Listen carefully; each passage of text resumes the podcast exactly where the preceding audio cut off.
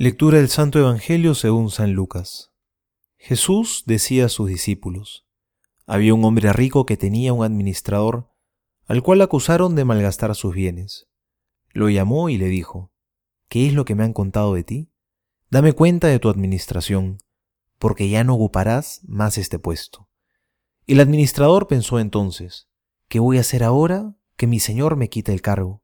¿Cavar? No tengo fuerzas. ¿Pedir limosna? Me da vergüenza.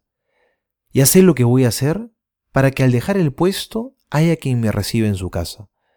Llamó uno por uno a los deudores de su señor y preguntó al primero, ¿Cuánto debes a mi señor? Veinte barriles de aceite, le respondió.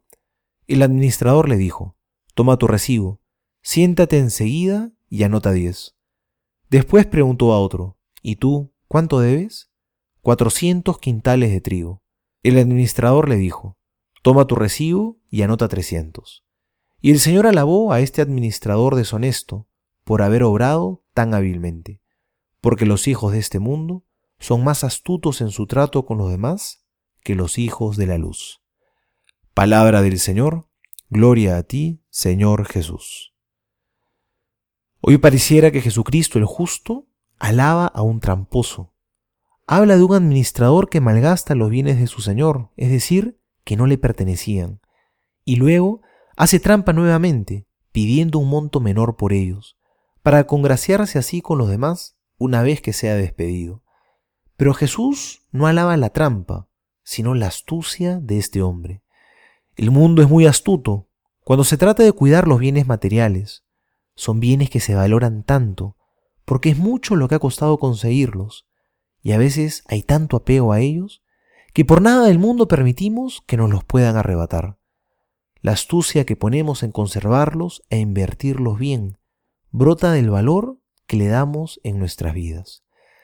Y en nuestra vida cristiana somos también así de astutos, valoramos así nuestros bienes espirituales, hacemos cálculos para ver si estamos bien para alcanzar nuestra meta, buscamos los medios adecuados, nos cuidamos para no perder esos bienes espirituales que hemos ido cultivando o que hemos recibido gratuitamente como don de Dios.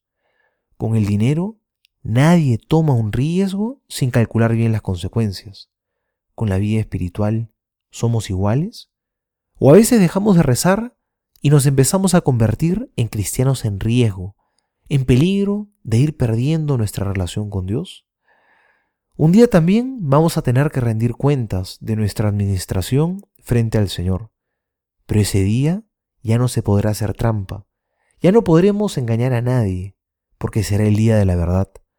Por tanto, para ser santos hay que ser muy astutos, sagaces, estar en actitud de combate. No se puede vivir actuando sin pensar en las consecuencias. Nuestros descuidos espirituales y en la vida cristiana también tienen consecuencias. Seamos fieles administradores de los bienes que Dios nos ha dado y actuemos con astucia para que ni el mundo ni el maligno nos los arrebaten. Soy el Padre Juan José Paniagua y les doy a todos mi bendición en el nombre del Padre y del Hijo y del Espíritu Santo. Amén.